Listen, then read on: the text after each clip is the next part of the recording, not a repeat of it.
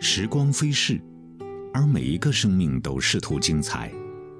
停下来，记录一段，在细微处看到不凡。平常记录，平常生活，亦有光芒。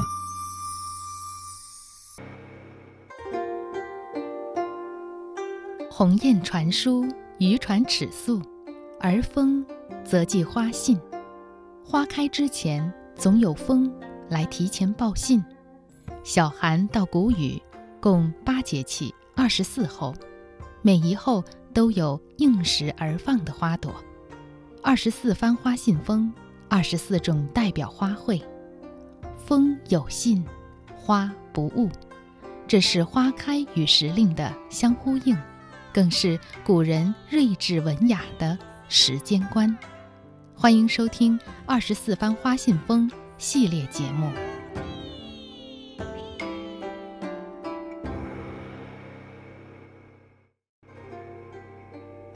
各位好，我是焦娜。今天做客我们节目的嘉宾是东北林业大学贾军老师。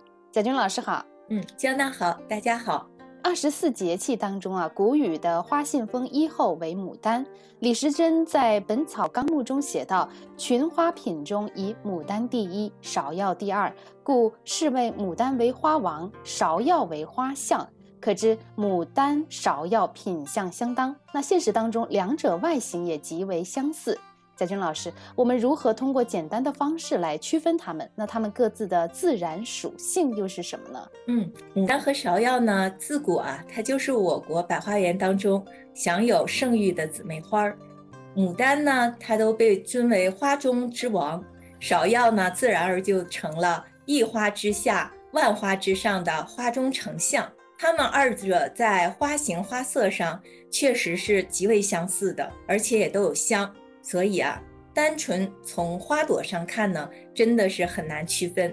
不过，呃，如果我们结合着茎枝和叶片来看，那么它们的区别呢就比较明显了。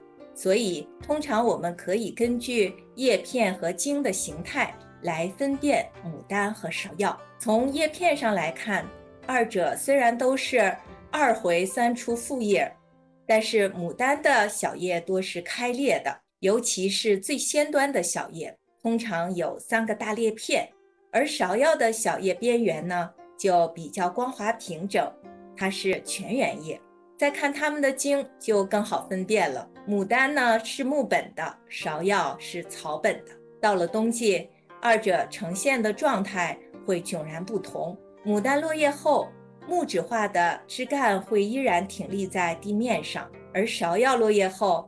地面上的部分呢，就会全部枯死，什么都没留下，就要等到第二年春天才会有新芽钻出地面，再继续生长成新的植株体，展叶开花。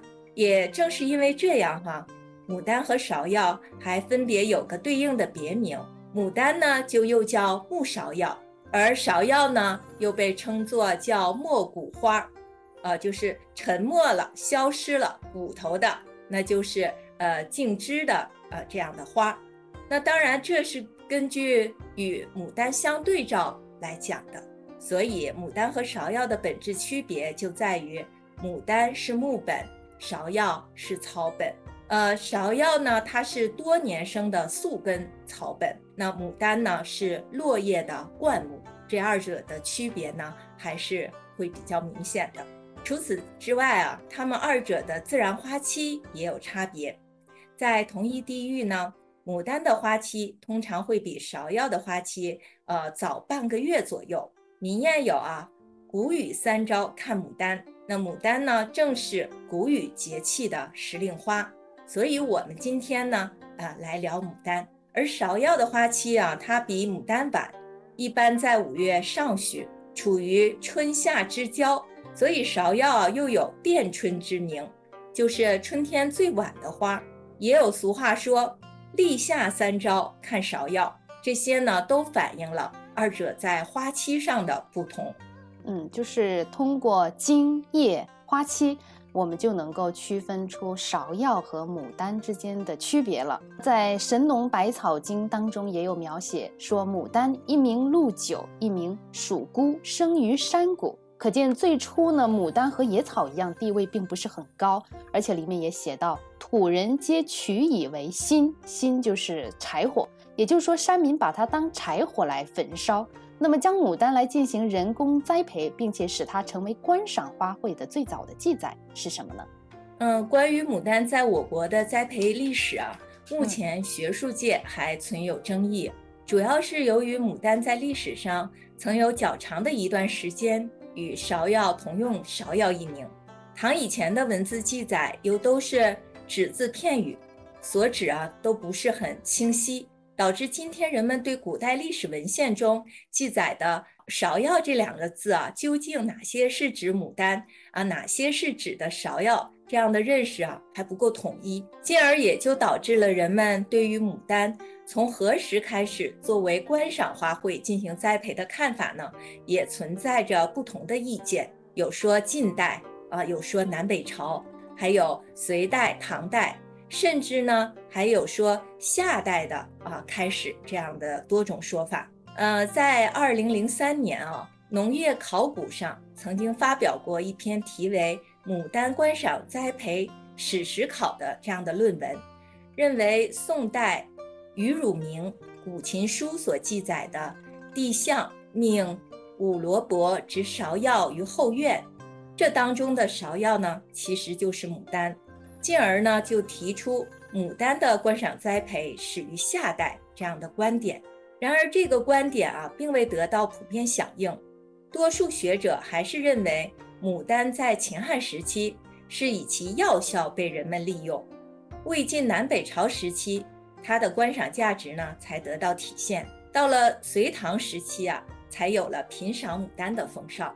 我们根据唐代段成式的《酉阳杂俎》中的记载，可以明确看到栽培牡丹在唐代兴起的过程。其中有“元和初有少，今与荣葵绝多少矣”，这与中晚唐时期涌现出大量咏牡丹的诗篇这样的现象呢，就相。吻合了，并且啊，唐代周敦颐也在他广为人知的《爱莲说》当中说：“自李唐来，世人甚爱牡丹。”可见呢，虽然牡丹作为观赏栽培的源头啊，还有待进一步探讨，但作为观赏花卉被广泛栽培繁育，呈现出盛况空前的繁荣景象，呃，这确实是唐人的功劳。正如刚才贾军老师所说的，到了隋唐时期才有了品赏牡丹的风尚啊，在民间，唐人也有很多诗作是来描述牡丹的，比如说白居易就曾经写过《牡丹芳》：“花开花落二十日，一城之人皆若狂。”柳魂的牡丹也写到：“近来无奈牡丹何，数十千钱买一颗。”从这些唐代诗人的作品，我们可以看出牡丹在唐代有着怎样的一个影响力呢？嗯，我们从这些唐代的诗句中就很容易看出来啊，牡丹在唐代它的受欢迎和被重视的程度就可谓一骑绝尘哈。是没有任何其他花卉能与之相比的，甚至在当时也没有任何其他风尚呢能与品赏牡丹的风尚相提并论。雍容华贵、国色天香的牡丹花，在唐代有着国花之尊。每到这个牡丹盛开的时节啊，长安城内车水马龙，热闹非凡，都是争先恐后去看牡丹的。牡丹作为深受唐人喜爱的花卉。对唐代社会的经济发展和精神构建呢，都有着重要的影响。经济发展啊，就不必多说了哈。我们从人们对牡丹的狂热和牡丹的这个高昂的售价，就能看出它对当时的这个 GDP 啊是有贡献的。而在精神构建上呢，牡丹对于唐代风尚和气质的最终形成，就起到了关键性的作用。可以说。无牡丹不大唐。唐代是我国古代社会发展的黄金时期，先后出现了贞观之治和开元盛世。在国家太平、经济富足的背景下，唐人对精神生活的追求具有社会普遍性。集中体现为审美的多样性和丰富度。其重要的表现形式就是赏花。每到花时，大家都会出去啊竞相游赏，而且还会采花插袋。杜牧在《杏园》诗中呢，便感叹道：“说莫怪杏园憔悴去，满城多少插花人。”啊，可见游春赏花在大唐盛世是一种十分普及，而且啊极具时尚魅力的休闲活动。但您可能就要问了哈，我国可是这个花卉资源大国，四季花开不断，那又为什么会如此集中的凸显出牡丹的不同呢？我们这里呢就要说说牡丹的好。通常我们听到对牡丹之美的描述，大多是花朵硕大、花型饱满、花色丰富、花香馥郁，但这还不是牡丹的全部。从牡丹的外貌上来讲，牡丹还具有干骨枝净、冠容叶丰和花高味正啊这样的审美特征。干骨枝净是说它老枝表皮啊呈现的是暗褐色，多有开裂和剥落，并且球曲着向上伸展，古拙俊逸啊颇具沧桑的历史感。而新枝呢？则是光滑碧绿，笔直英挺，朝气蓬勃，富有新鲜的青春态。冠容叶丰是说它冠丛由聚拢的基部向外辐射状开散，分枝繁茂，冠形饱满，并且呢羽状复叶交互开合，叶片开裂变化多端，空间层次极其丰富，英姿飒爽。花高位正是说它花朵单生于心枝顶端，不蓬不挡，不偏不倚，不躲不藏，落落大方。而且啊，与多数睁开不带叶的春花相比，牡丹是叶障阴沉始放红，则更显出牡丹花开不慌不忙的态度，是一份庄重。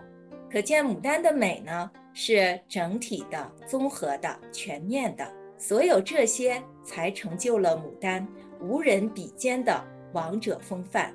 清代张潮啊，他有赏花心得，为每种花木取了一个字，给到牡丹的呢，就是一个豪字，豪迈的豪，说牡丹令人豪，而豪正是大唐气象之概括，唐代文明之底色。所以积极乐观、个性鲜明的唐人。遇到了端庄大气的牡丹，就一下子找到了精神伴侣、灵魂家园，可谓啊，就是金风玉露一相逢，便胜却人间无数的幸会。所以，无论宫廷还是民间，无论农夫还是文人，都对牡丹一往情深。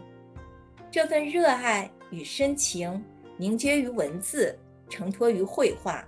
烙印于装饰纹样，跨越千年，依然澎湃洋溢地向我们扑面而来，让我们深刻感受着大唐积极向上、意气豪放、包容大度、气势磅礴的文化精神。所以我说，无牡丹不大唐，大唐成就了牡丹，牡丹也成就了大唐。这种牡丹之赏啊，对后世的影响。也十分深远。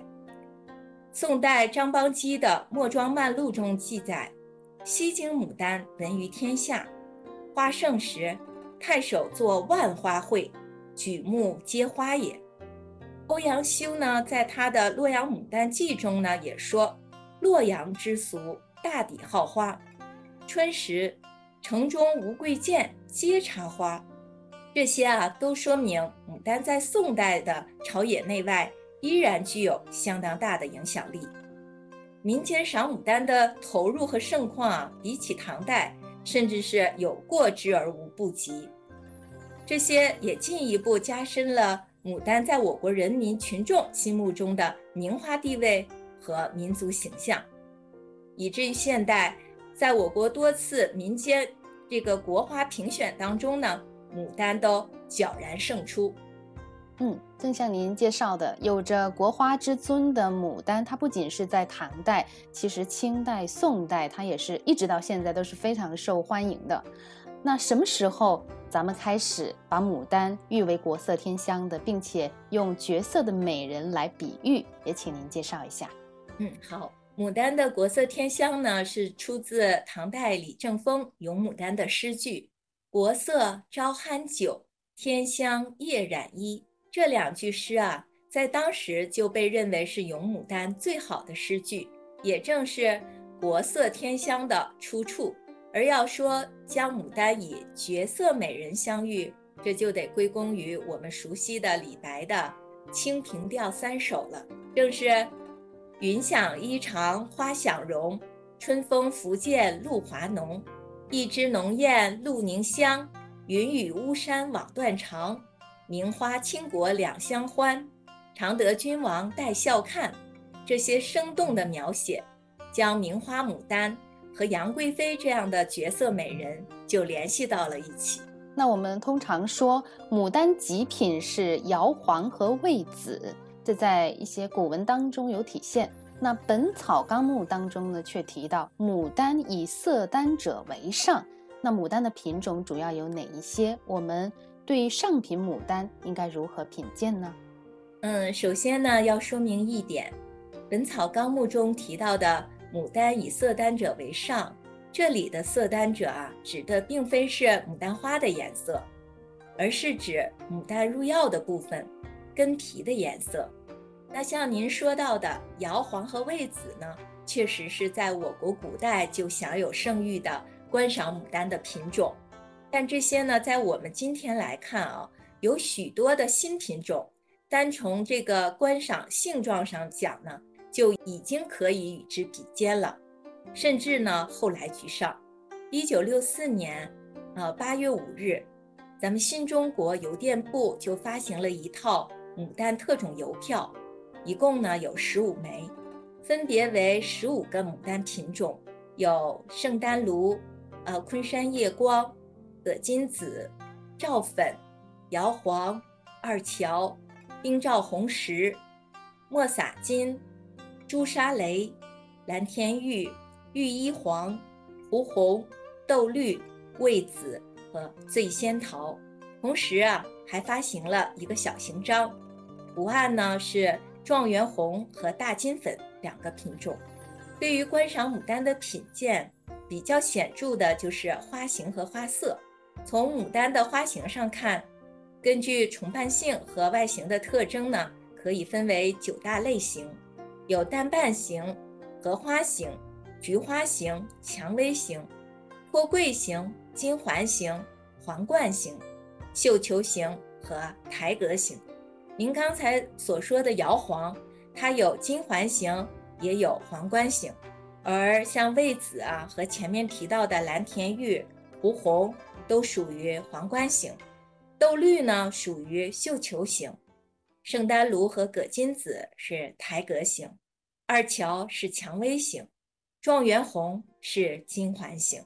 从花色上来讲呢，单色的有红、粉、黄、白、紫、蓝、绿、墨、橙九大色系。另外呢，还有复色的品种。从名字上我们就可以看出，前面提到的二乔是复色品种，昆山夜光。是白色品种，葛金子和魏子是紫色品种，赵粉呢是粉色品种，瑶黄、玉衣黄是黄色品种，蓝田玉呢它就是蓝色品种，胡红是红色的品种，豆绿是绿色的品种。此外，我们还可以从花态、花期啊这些个方面对牡丹进行观赏性状的品鉴。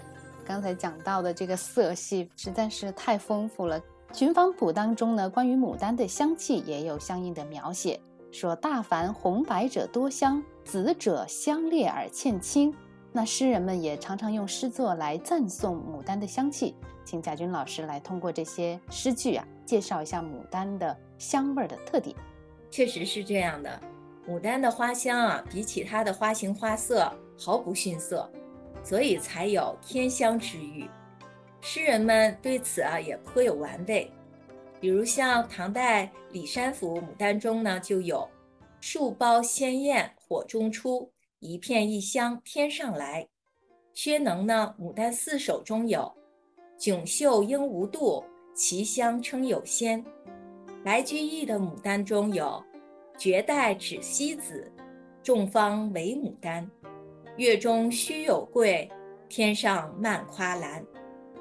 皮日休在《牡丹》中就夸赞道：“尽夸天下无双艳，独占人间第一香。”宋代邵雍《牡丹吟》当中呢还说：“百般颜色百般香。”到了明代啊，申时行他的《世事园牡丹亭》中更有“露凝酣酒色，风度返魂香”。这些诗句啊。可以让我们了解到，牡丹啊，真的是很香，比起闻名于世的香花类哈，像桂花啦、兰花还要香，甚至还能返魂，真是人间称奇称异。所以只能用天香、国香、人间第一香来形容了。而且不同品种的牡丹的芳香还不大一样，就是百色百香。那这样呢，就提醒我们，在沉醉于牡丹外貌之美的同时呢，也别忘了仔细品一品这萦绕周身的牡丹香。牡丹给予我们的，可是更加丰富综合的审美体验。好的，谢谢贾军老师对国花牡丹进行的全方位的介绍。百般颜色、百般香的牡丹之所以能被誉为花王。不仅得益于它独领风骚的姿态，也源于它意气豪放、包容大度、气势磅礴的文化精神。谷雨收寒，茶烟清扬，又到品赏牡丹的好时节，愿我们能既赏花而又懂花惜花，不负这美好的春色。好，今天的节目到这里就结束了，我是焦娜，下期节目再会。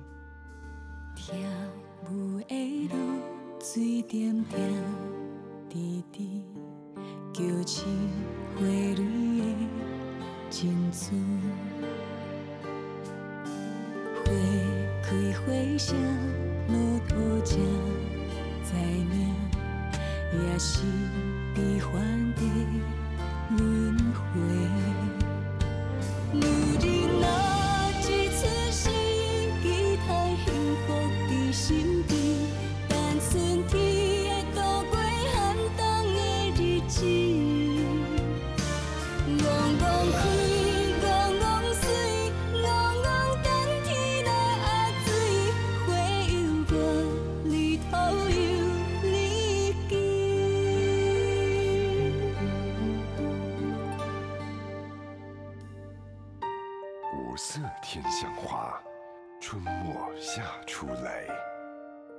是富贵命，百般傲骨体。